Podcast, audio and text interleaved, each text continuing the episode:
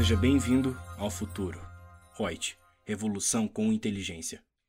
Olá, boa tarde, bom comecinho de noite. Vamos a mais uma live aqui da Reut. Comigo, Lúcia Young, consultora de treinamentos da Reut. Hoje aí, plena quinta-feira, dia 10 de setembro. O nosso tema de hoje aí é aspectos societários dos escritórios de contabilidade. E eu acho que tem muita gente que diz assim: ah, Lúcia, mas esse é um assunto já meio batido, assim, não é muito relevante. Pois você sabe que sempre nós temos alguma coisa para aprender, né? Todo dia. Então, eu também peguei vários materiais, né? Peguei aqui dos meus armários, meus livros de, de direito empresarial, fui dar uma pesquisada em vários outros materiais que eu também tenho e fiz aqui uma parte de slides, uma apresentação, porque tem lá umas tabelinhas, né, que eu adoro ficar fazendo essas tabelas, e eu acho que fica demonstrativo, assim, uma coisa mais legal, né, porque aí vocês têm a mim falando e também demonstrando aqui o material que vocês sabem que depois fica aí para compartilhar com todos aí. Gente, então, convido vocês, participem, mandem suas dúvidas, coloquem seus posicionamentos, né? Porque não é porque ah, a Lúcia fez o material que aquilo tá lindo, maravilhoso e perfeito, tá? Eu também posso ter algum me equivocado, ter interpretado diferente a legislação. Muitas vezes a teoria diz uma coisa e a prática vem completamente distinta. Já passei por isso em cursos também, de eu chegar e dizer uma coisa e a pessoa, não, mas aqui acontece assim, assim, assado, a junta daqui cobra de tal forma. Só que sempre, sempre, sempre eu parto do que? Legislação. Tá de acordo com a lei? Beleza, é indiscutível, né? Dependendo, né? A regra geral é indiscutível, a não ser se for inconstitucional, se for uma norma infralegal, mas que seja classificada como ilegal, aí tudo bem. Agora, se simplesmente do nada vem alguma norma que vai infringir uma lei maior, ah, me poupe, né, gente? Eu acho que aí você tem que discutir. Por isso que o profissional de contabilidade, mas está assim, muito ligado o curso com a parte do direito. Cada vez mais é teoria, é leitura, é interpretação que nós temos que fazer. E isso por quê? Para discutir para poder entender, ter a lógica de raciocínio de por que, que você está agindo de tal forma e outro, para poder explicar para o teu cliente por que, que pode tal coisa ou não. Para clarear, muitas vezes, para o nosso cliente, porque às vezes eles leem numa revista, leem num jornal, assistem numa televisão, e muitas vezes quem está falando, às vezes a pessoa que deu a entrevista, falou de uma forma, e pense que lá o repórter, muitas vezes, ele não é tecnicamente entendido naquele assunto. E aí ele vai reportar, vai escrever, às vezes, a matéria da maneira como ele entendeu, que talvez não seja exatamente aquilo que o entrevistado lá quis comentar. E aí começam as distorções. Ou vem na TV, nossa, mas deu na Globo, como é que pode? Lá o William Bonner falou tal coisa, como é que não é assim? Né? E daí, muitas vezes eu já fiquei em curso e falei, bom, a minha opinião é assim, assim, assim, assado. A sorte que eu tenho que passa-se um tempo, dali a pouco vem lá uma outra normatização, uma solução de consulta, alguma coisa assim, e bate bonitinho com aquilo que eu tinha comentado. Então, ainda bem, meu raciocínio, minha interpretação está indo aqui para o lado correto. Posso errar assim como todo mundo, né? Bastou a gente ser humano para cometer aí alguns equívocos. Mas, então, qualquer coisa, vocês vão me dando esse retorno aí, esse feedback é muito legal e é muito importante, tá? Se vocês estão gostando, se o material está adequado. Lúcia, acho que está indo muito superficial, ou então use uma outra linguagem. Isso é muito legal, é importante porque serve para o nosso crescimento profissional e a partir do momento que eu também vá crescendo profissionalmente, eu vou fazendo coisas melhores e repassando isso aí tudo para. Vamos começar aqui, vamos compartilhar o material que eu elaborei. Então, como eu falei, li bastante coisa, não o suficiente, né? Porque nunca é suficiente o que a gente gostaria, né? Ainda mais eu que sou de gêmeos, sou toda perfeccionista nas coisas, mas às vezes não sai ainda do jeitinho que, que a gente queria. Mas vamos começar aqui. Primeiro, nós temos que distinguir o que é uma sociedade empresária e o que é uma sociedade simples. Beleza. Então, fundamento legal. Aonde que nós encontramos sobre sociedade empresária? Código Civil, tá lá. Livro 3, que é do direito da empresa, ou parte da empresa. Então, é a Lei 10.406 de 2002. Vamos lá nos artigos 982 e 1150. O que, que ele diz da atividade empresária? Ele diz: é uma atividade que deverá ser levada a registro perante a Junta Comercial do Estado, onde se localiza o estabelecimento. Tá. Junta Comercial. Tem exceção? Já vamos falar um pouquinho disso. Agora, segunda situação ainda da sociedade empresária. A sociedade empresária é aquela que tem por objeto o exercício da atividade própria de empresário, sujeito a registro, de acordo com o artigo 967 do Código Civil. Claro, porque a gente sabe que a empresa personificada ou personalizada, com essa personificação, é, ela precisa do quê? De um contrato social ou um estatuto social e esse documento registrado nos órgãos pertinentes. Ou ele vai ser lá no registro civil de pessoas jurídicas, cartório, ou vai ser na junta comercial.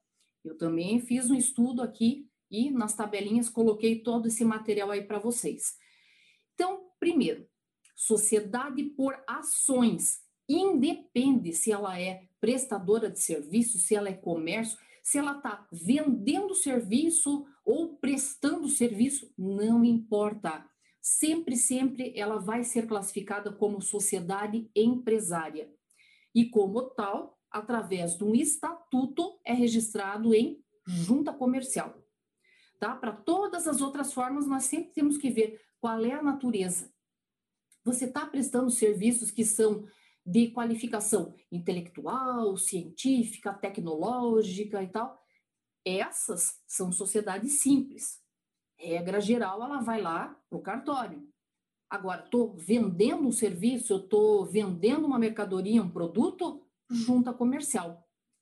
Com exceção da sociedade por ações, as SAs, que sempre, sempre é registrado em junta comercial. Então, a sociedade empresária, quais são os formatos que ela pode admitir, adquirir para poder entrar em vigor aí e começar a pôr jus ao trabalho?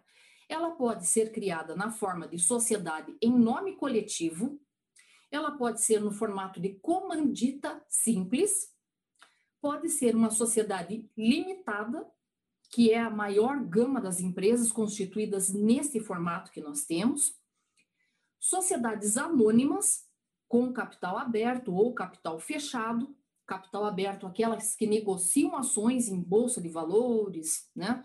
A sociedade anônima capital fechado já é, por exemplo, ela não lança suas ações em mercado de capitais, é quase como se fosse uma sociedade familiar, daria até para dizer assim, só que com requisitos mais chatinhos, mais burocráticos do que a própria sociedade limitada e também pode ser constituída na forma de sociedade em comandita por ações. Num estudo feito há bastante tempo, diz que praticamente essas outras em nome coletivo, comandita simples, comandita por ações, quase não são utilizadas. Muito mais daquelas empresas mais antigonas. Agora, o que está lá em cima, assim, em termos de, ah, vamos fazer uma estatística, em primeiro lugar, sociedade limitada.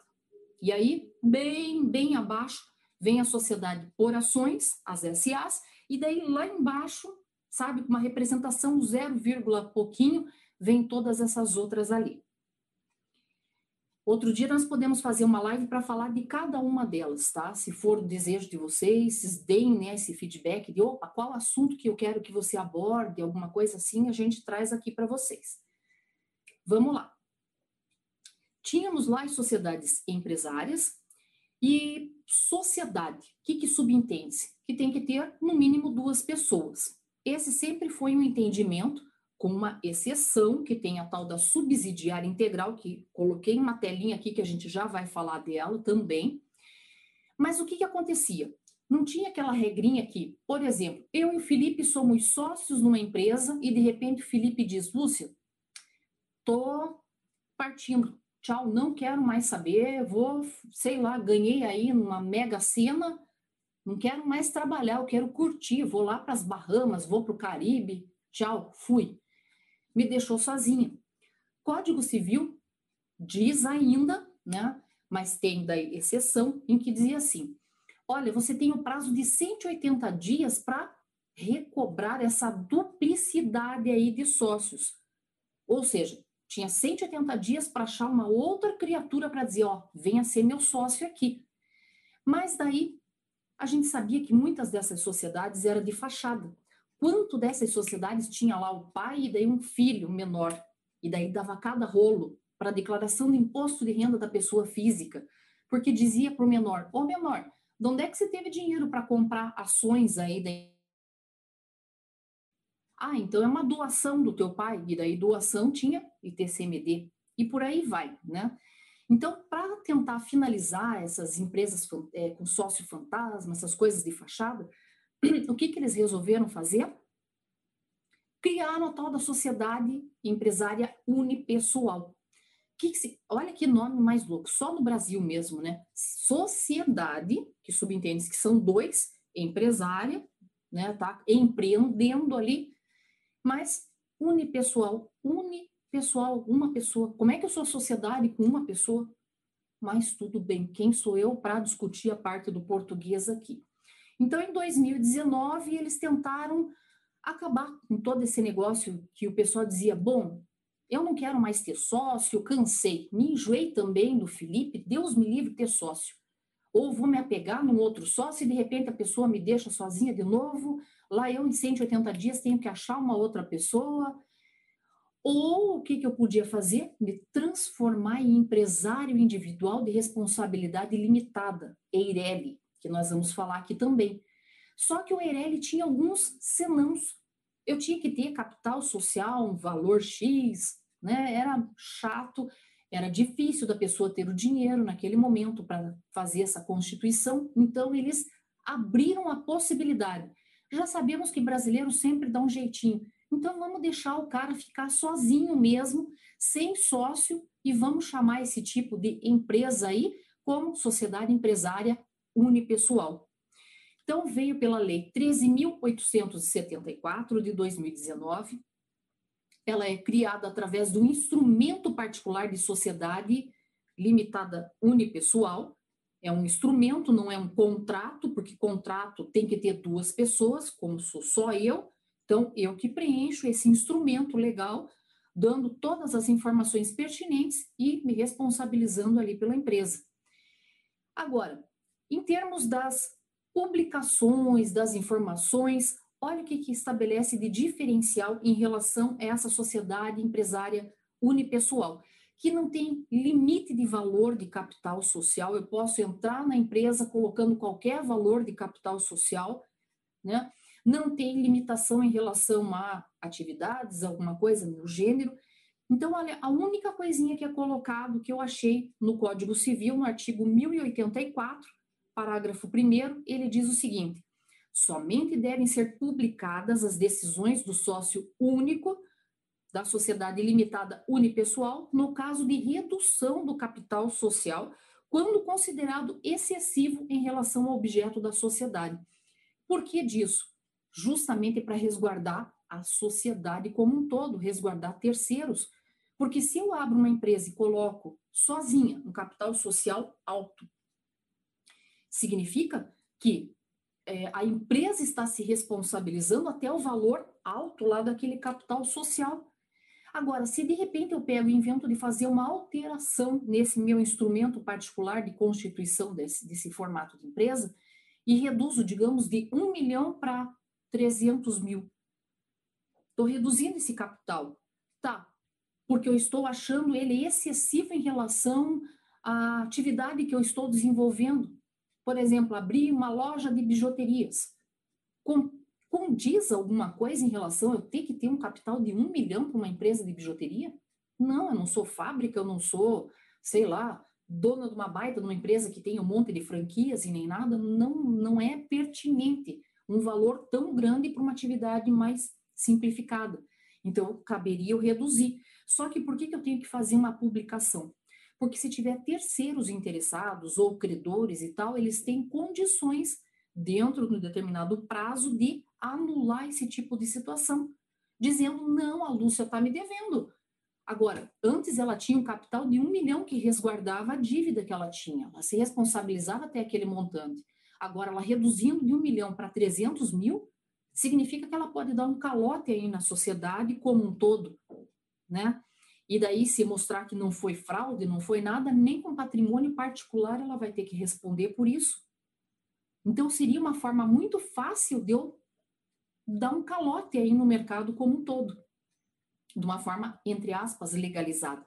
E aí, portanto, tem que fazer essa publicação, para que outras pessoas digam: opa, não, eu me sinto prejudicado com essa redução do capital social. E se manifestando, eu tenho que voltar atrás e voltar ao meu capital de um milhão de reais. Entendeu? Interessante isso, né? Agora, nessa ainda sociedade unipessoal, empresário unipessoal, é, como eu falei, então não podia ter uma empresa em que tivesse um único sócio. Dentro de 180 dias eu tinha que colocar um sócio ou me transformar em empresário individual ou virar EIRELI, beleza. Dependendo da atividade, nem tinha condições daí até de ser um empresário individual. O que, que acabou acontecendo? Lá na nossa lei das sociedades anônimas já tinha previsto lá, olá, lei 6.404 de 76, artigo 206. Olha o que, que ele diz. Dispõe que será dissolvida a companhia de pleno direito no caso de existência de um único acionista, verificado em AGO, Assembleia Geral Ordinária, se o mínimo de dois não for reconstituído até a AGO do ano seguinte, ressalvado a subsidiária integral. O que, que é essa subsidiária integral? É uma pessoa jurídica.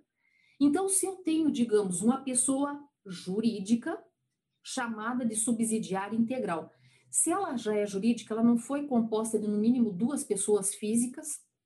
Então eu tenho lá a Débora e juntar e criar uma pessoa jurídica chamada subsidiária integral. E essa subsidiária integral podia ser pessoa jurídica, sócia junto comigo, pessoa física numa outra empresa, sócia jurídica e uma sócia física. Eu podia sair da sociedade e podia ficar só essa subsidiária integral que não teria problema algum em relação a isso. Por quê? Porque ela é composta de duas pessoas. Então, por isso que já tinha essa previsão lá antigamente na nossa lei 6.404.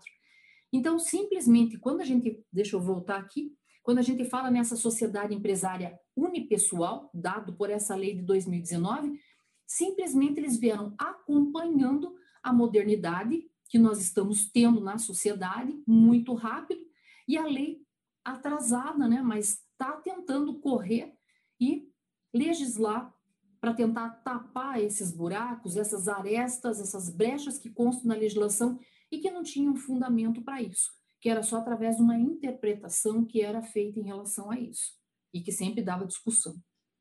Então, findou-se essa situação aí. Então, nós vimos sociedade empresária, aquela que tem o intuito de empreender, seja numa prestação de serviço, seja no comércio. Então, abriu geral isso, não é só uma atividade comercial. Sociedade empresária, ele abrange comércio e serviços, tudo. Né? Então, com o Código Civil, ele veio abrindo muito mais essa terminologia, modificou e ampliou-se. Em contrapartida, nós temos sociedade simples e sociedade simples pura. Tá, sociedade simples, onde é que eu acho a fundamentação legal? De novo, Código Civil, Lei 10.406 de 2002, artigo 966, parágrafo único, bem como o artigo 1150 desse código. E diz que sociedade simples, ela não é mercantil eu não estou vendendo serviço, estou prestando serviço. São decorrentes de uma atividade intelectual, científica, artística, tecnológica, alguma coisa nesse sentido. Significa aquelas que se usa muito mais a cabeça, tá? Para prestar esse tipo de serviço.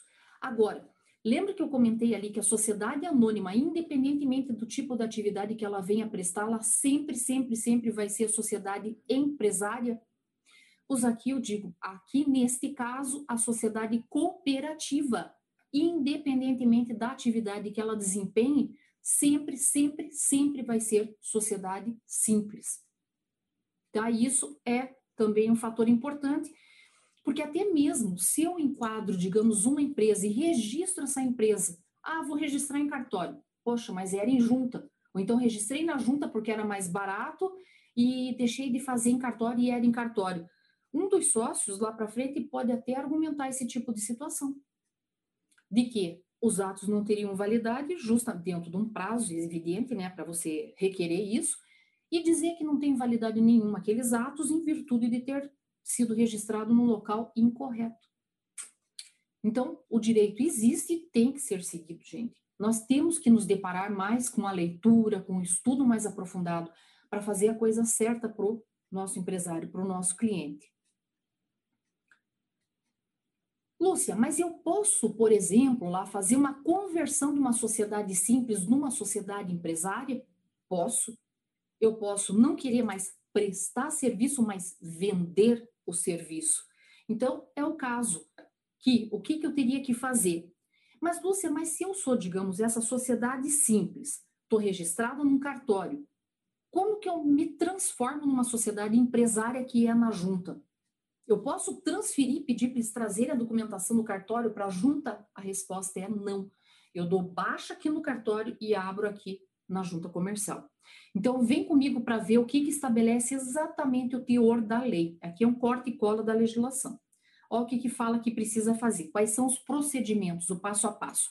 Primeiro, averbar no registro civil alteração contratual com consolidação do contrato devidamente adaptada às disposições do Código Civil, modificando a sua natureza para a sociedade empresária e arquivar na junta comercial após a verbação no registro civil, certidão da alteração averbada no registro civil, código do ato, tá lá 002, que eu vou colocar que é alteração, código do evento 041, conversão de sociedade simples barra civil cujo processo deve ser instruído com certidões dos demais atos anteriormente averbados, se houver.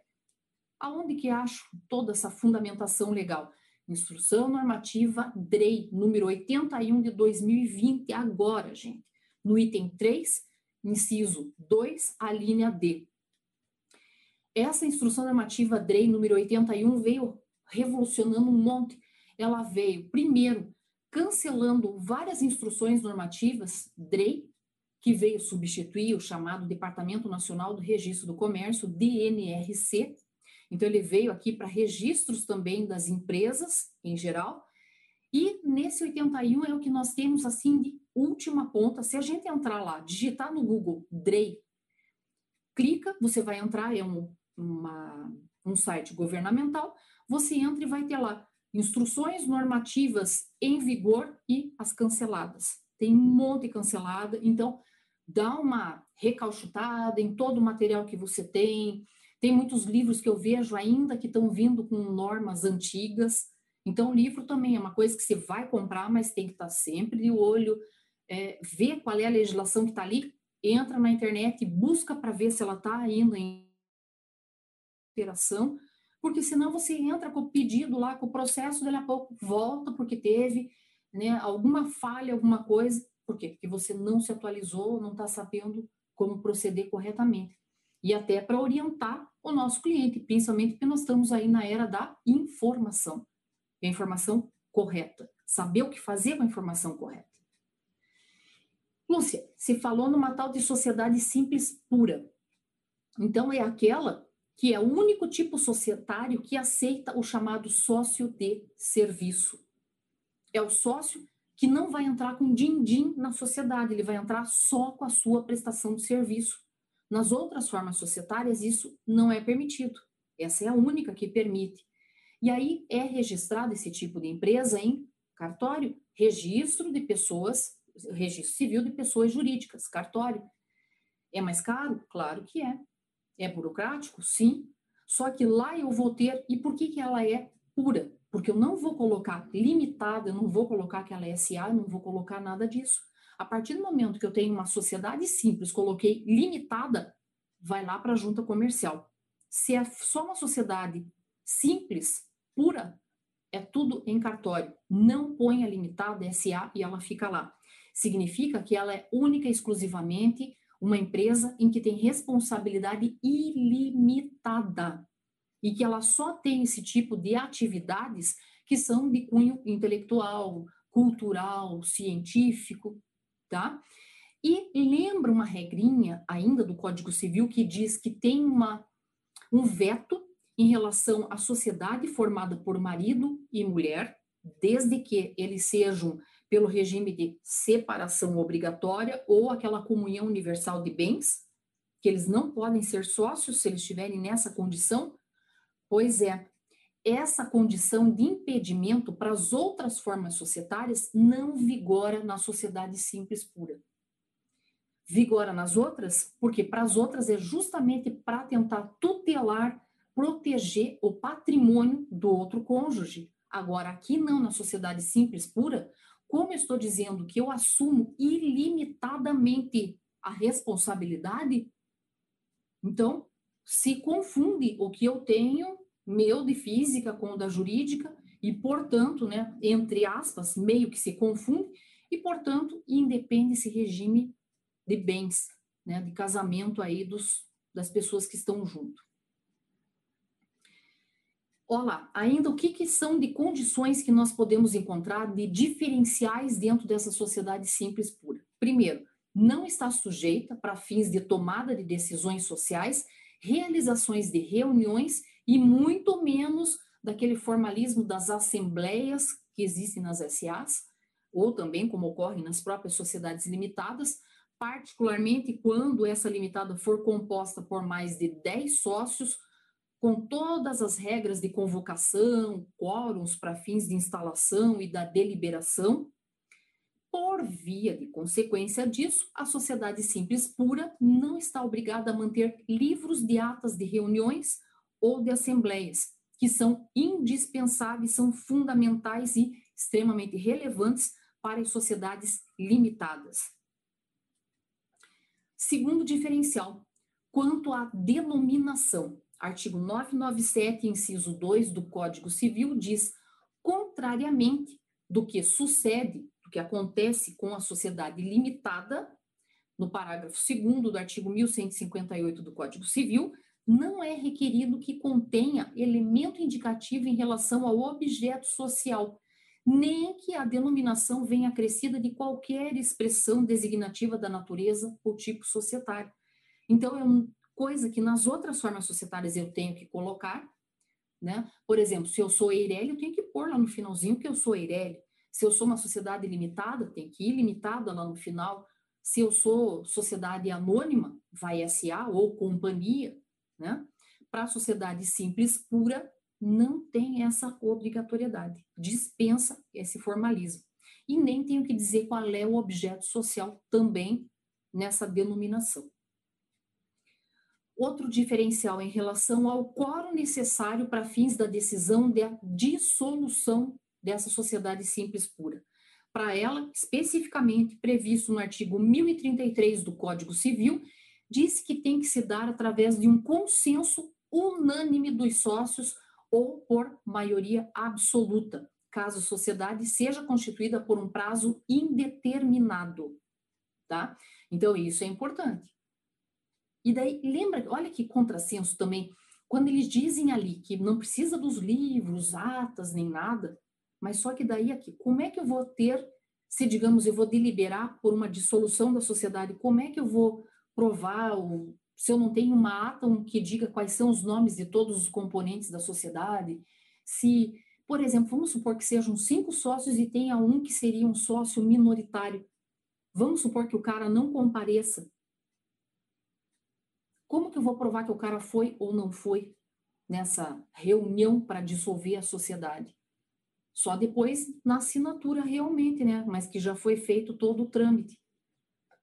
Então, olha como pode gerar confusão, briga e etc. em relação a isso. Então, tem que ser respeitados os quórums, tem que observar todos esses critérios, dar uma boa lida em Código Civil, com muita calma lá na parte do livro 3 dele, que fala nessa parte da empresa e que é fundamental e muita gente patina feio nisso aí, hein?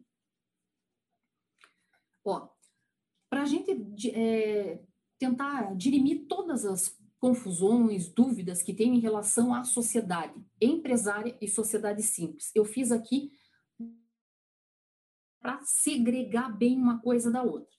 Então, primeiro, o gênero empresário, sociedade empresária. Quais os tipos que ela pode ser de sociedade? Limitada, anônima, em nome coletivo, em comandita simples, em comandita por ações. Por sua vez, com o gênero simples, sociedade simples, quais são as formas societárias que ela pode adquirir? Ela pode ser uma sociedade simples pura, ela pode ser uma sociedade simples limitada, que daí é na junta comercial, sociedade em nome coletivo, em comandita simples e sociedade cooperativa. São esses os formatos que podem ser. Interessante, né? Mais um quadrinho que eu fiz para tam também dividir bem certinho sociedade empresária de sociedade simples. O que, que pode numa, o que não pode né, para outra. Então, vamos primeiro na sociedade empresária. Primeiro, possuem denominação ou firma. Estão sujeitas à falência. Estão inscritas na junta comercial. Podem ser administradas por outra pessoa jurídica ou pessoa física, pessoa natural pode ser do tipo sociedade de pessoas ou sociedade de capital. E a atividade delas basicamente é voltada para a fabricação, para o labor no processo de produção, enfim, neste gênero. Por sua vez, as sociedades simples, elas possuem denominação, não tem firma.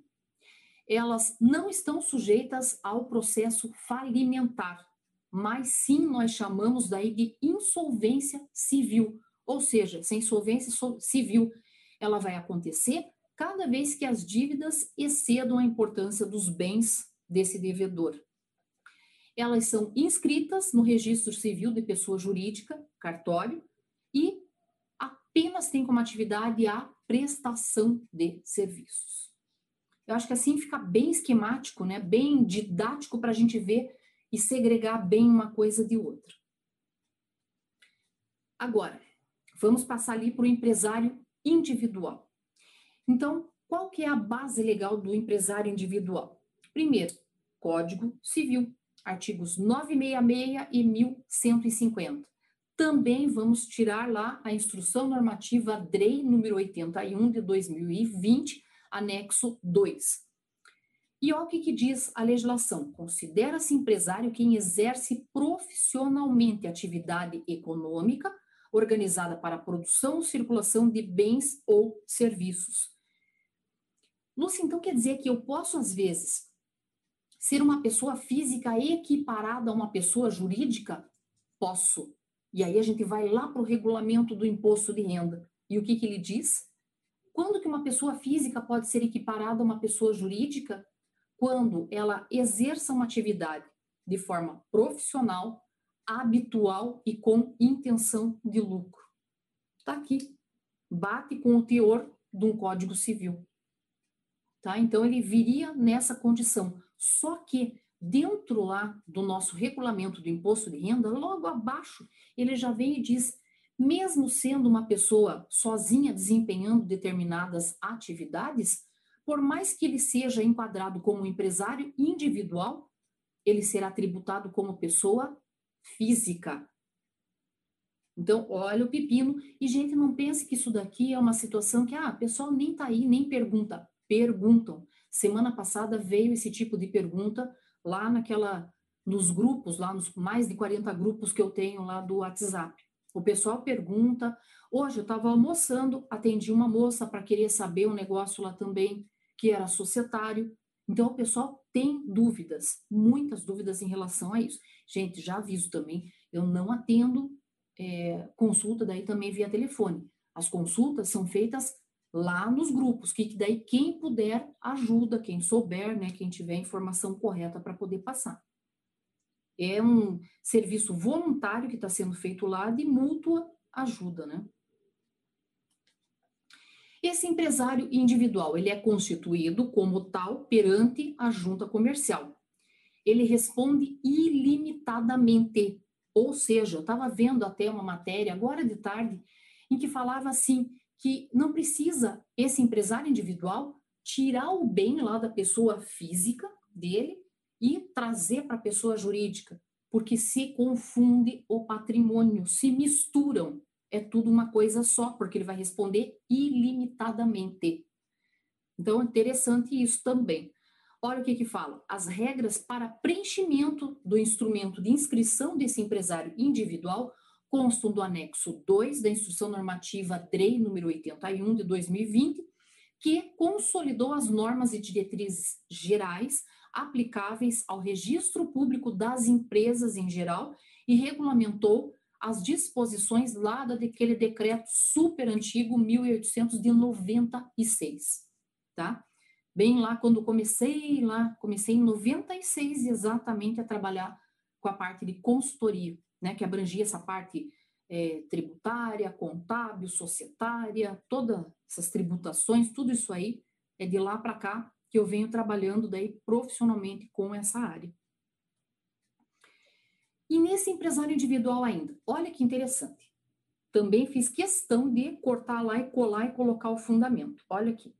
Por mais que o empresário individual possua registro no CNPJ, Cadastro Nacional de Pessoa Jurídica, mesmo não tem personalidade jurídica, conforme estabelece o artigo 44 do Código Civil, bem no comecinho do Código Civil tem lá quem são as pessoas naturais quem são as pessoas jurídicas. Não teve alteração nesse sentido. A última alteração que teve nesse artigo 44 foi para incluir ali a parte do EIRELI, tá? Então, quando a gente vê, não vai achar lá empresário individual, portanto, ele não é pessoa jurídica. Tem CNPJ, mas não é jurídica. Tá? Ele é é uma coisa esquisita, né? Não, não, não sei nem que nome dá. É tá no limbo. Ele não é é física, mas não é física porque tem um CNPJ, mas também não é jurídica. Né? São coisas esquisitas que acho que só no Brasil que existem mesmo. Falando na dita da Eireli, né? O empresário individual de responsabilidade limitada. Ou eu quero ser, quero ter uma empresa mas eu não quero sócio, mas também quero resguardar o meu patrimônio, eu quero responder limitadamente por isso. Beleza? Seja feita a vossa vontade. Criaram EIRELI. Olha lá, base legal. Alteraram o Código Civil, né, colocando lá no Código Civil, inseriram o artigo 980-A para incluir o EIRELI. Então, com as alterações que foi, foram dadas aí na, no Código Civil, através da lei que instituiu a EIRELI, que foi a 12.441 de 2011. E consagrado aí na regulamentação disso, de novo pela Instrução Normativa DREI número 81 de 2020, anexo 3. Então, o que é esse EIRELI? Constituído por uma única pessoa titular dessa totalidade desse capital social, só que o grande problema, esse capital social, ele tem que estar totalmente integralizado. Eu não posso me comprometer a integralizar futuramente. Na hora que eu vou abrir o EIRELI, lá naquele meu ato de instituição, de constituição dele, esse instrumento, eu já tenho que assino lá dizendo que são verídicas as informações acima contidas, significa que eu já tenho aquele valor. E esse valor quanto é? 100 vezes o maior salário mínimo. Bom, é alto. Vamos supor lá que o maior salário mínimo fosse 1.045 vezes 100, eu teria que ter um capital social ali no ato que eu estou abrindo a empresa de 104.500, sozinha. é bastante. Para quem vai começar, não é interessante. Isso aqui é um tiro a tesão, né? A pessoa não quer. E aí, em cima disso, o que, que eles inventaram? Criaram, por isso que criaram a sociedade limitada unipessoal, que não tem essa limitação nem nada. E aí, o que, que eu falo? Olha que interessante.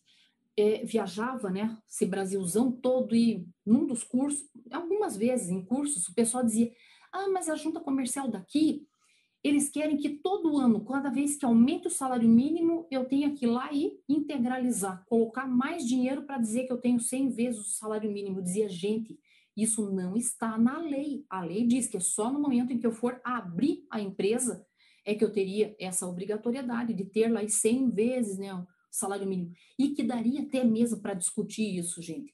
Porque todo mundo sabe que é inconstitucional eu tentar fazer qualquer tipo de parâmetro utilizando salário mínimo. Isso é impeditivo, mas está na lei e nunca foi julgado como inconstitucional ou ilegal, infelizmente.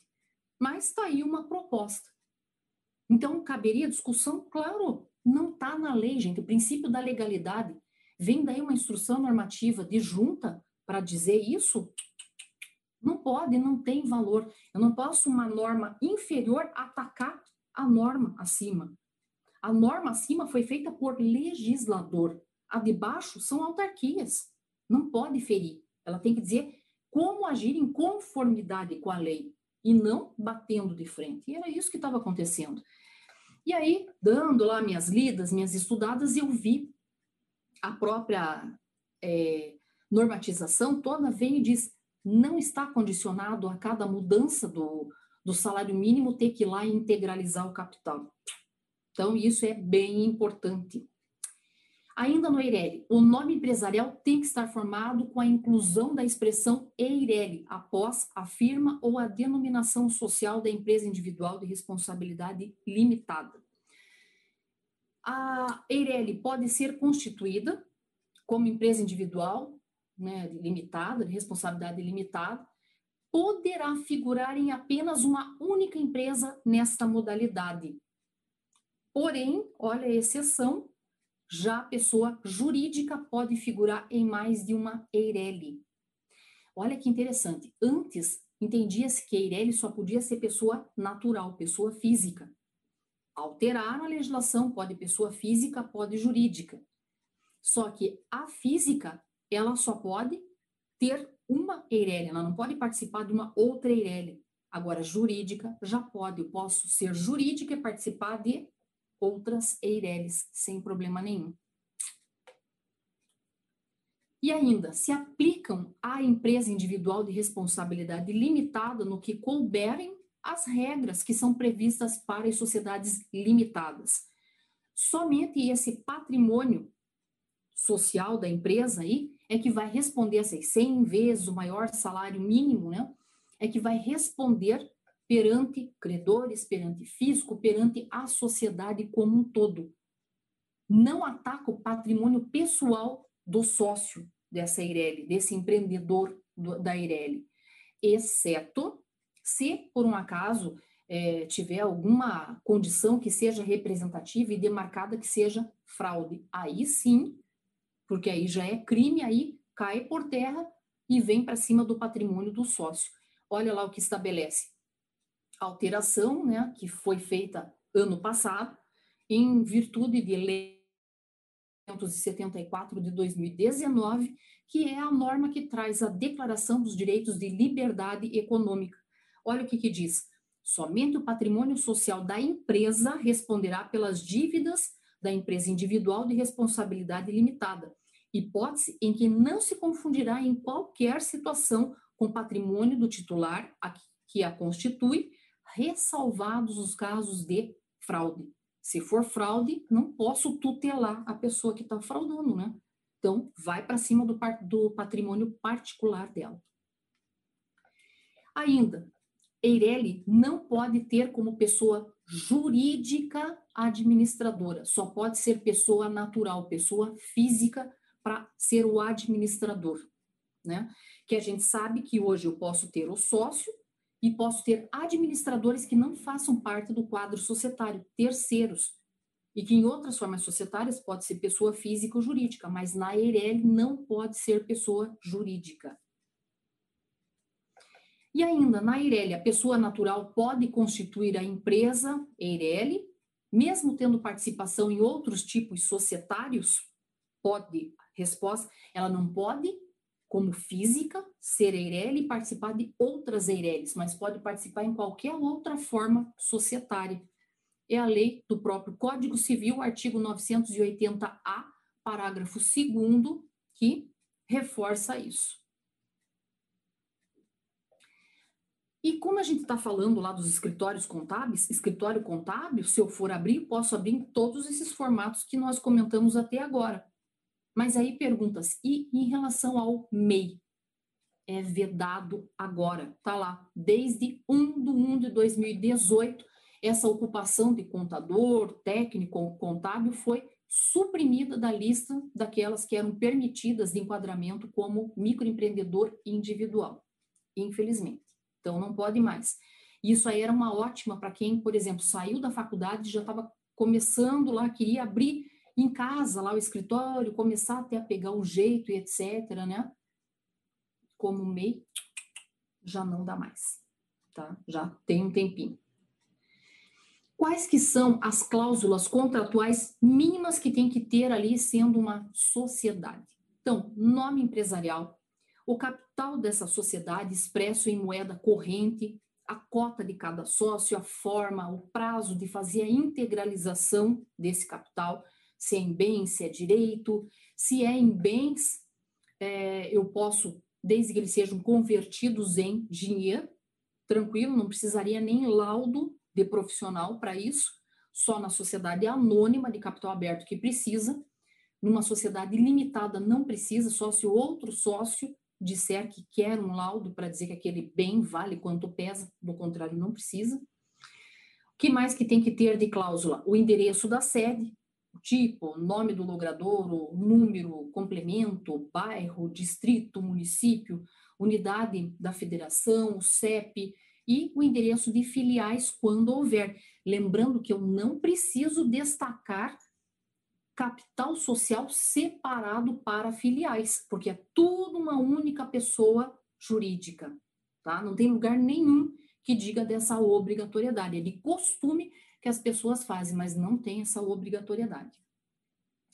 Tenho que deixar extremamente expresso certinho qual é o objeto social. Eu tenho que dizer o prazo de duração da sociedade, se é limitada, ilimitada, a data de encerramento do exercício social, quando ele não for coincidente com o ano civil, as pessoas naturais que são incumbidas da administração da sociedade e os poderes e atribuições que cabem a ela, porque se ela ultrapassar esses poderes que foram dados a ela, aí o que, que acaba acontecendo? É, vai responder com patrimônio particular. Pessoal, se é, acabar aqui a nossa live, porque no Instagram ele tem um prazo específico, ó, quatro minutinhos praticamente para cair a live. O que, que nós fazemos? Corremos ali pro YouTube, tá? No YouTube tá bonitinho lá, mas já vamos finalizar. É pouquinha coisa que eu tenho aqui para mostrar para vocês.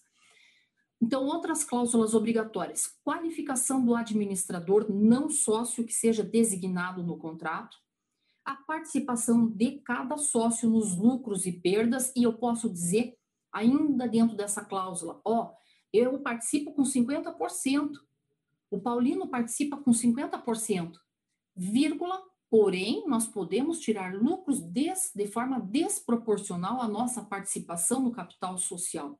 Isso é uma indicação que seja feita, tá?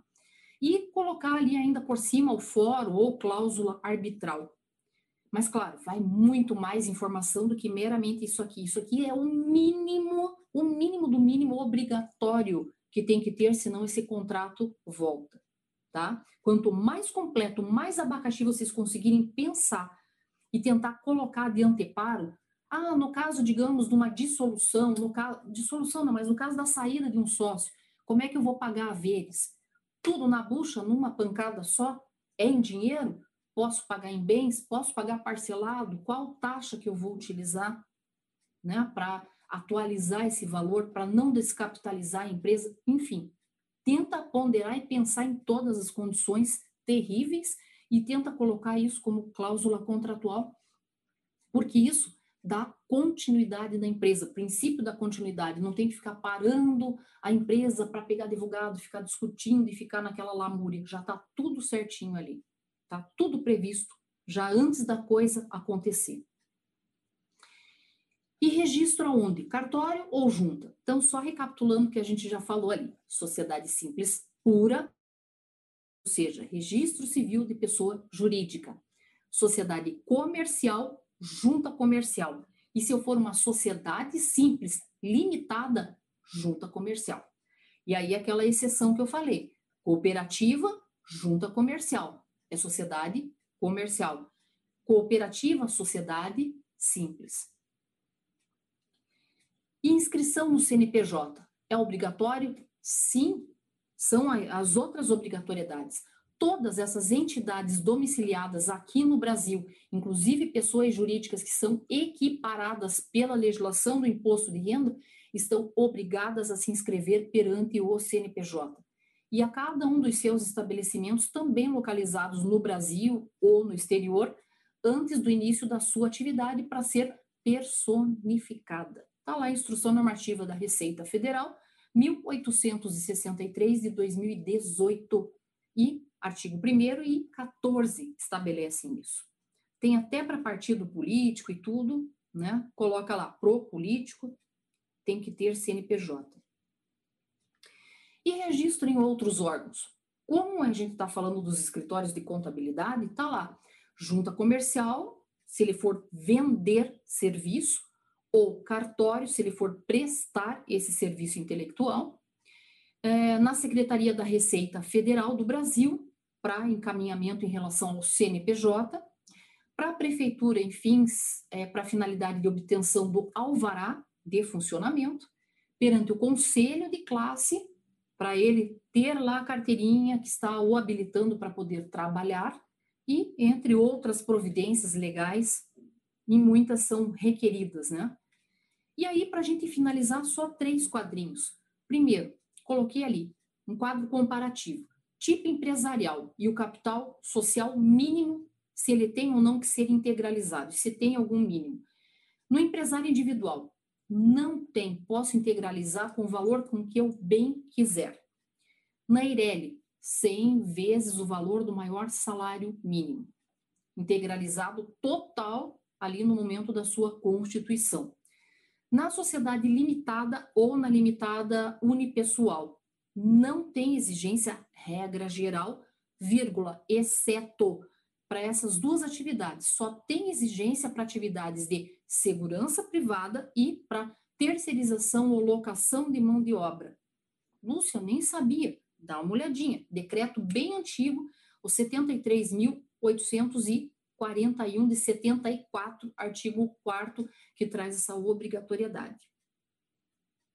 Ainda, no empresário individual, a responsabilidade é ilimitada. No EIRELI, limitada, na limitada e na unipessoal limitada são limitadas. Mas olha o que eu coloquei ali também ressaltando, a responsabilidade é ilimitada, porém desde que não ocorra nenhum abuso de personalidade, tá? Porque se eu não posso criar uma empresa para tutelar um, uma pessoa safada, né, que queira dar um golpe. É justamente para proteger a maioria. E ainda, o último quadrinho nosso aqui, o empresário individual, o tipo de sócio dele é um titular, pessoa física. No EIRELI é um titular, pessoa física ou jurídica. Lembrando que daí a jurídica não pode ser administrador. E na limitada ou unipessoal limitada, na limitada, dois sócios, pode ser pessoa física ou jurídica, e na unipessoal limitada, eu vou ter um titular que vai responder aí pela empresa.